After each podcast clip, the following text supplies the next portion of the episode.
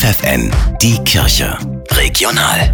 Für die Region Osnabrück mit Tabea Kolbeck. Alles, was kreucht und fleucht, ist diesen Samstag um 11 Uhr willkommen am Osnabrücker Dom. Dann findet dort nämlich die alljährliche Tiersegnung statt. Jeder ist eingeladen, sein Haustier mitzubringen. Egal ob Hund, Katze, Kaninchen, Kanarienvogel oder Pony. Anlass der Tiersegnung ist der Gedenktag des heiligen Franz von Assisi am 4. Oktober. 20 jungen Menschen wurde jetzt nach ihrem Freiwilligendienst beim Bistum Osnabrück ein Stipendium verliehen für ihre weitere Ausbildung oder Studium. Mit dem Stipendium möchte das Bistum sie unterstützen, aber auch dem Fachkräftemangel entgegenwirken.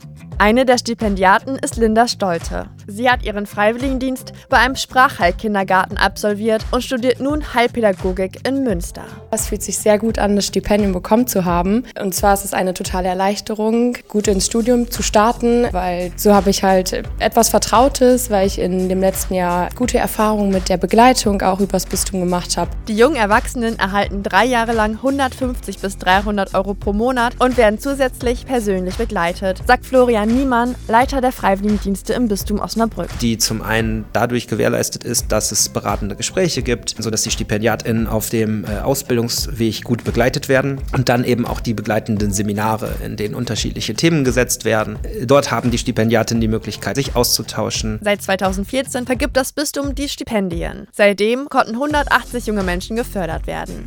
Wer später beim Bistum oder bei der Caritas arbeitet, muss das Stipendium übrigens nicht zurückzahlen.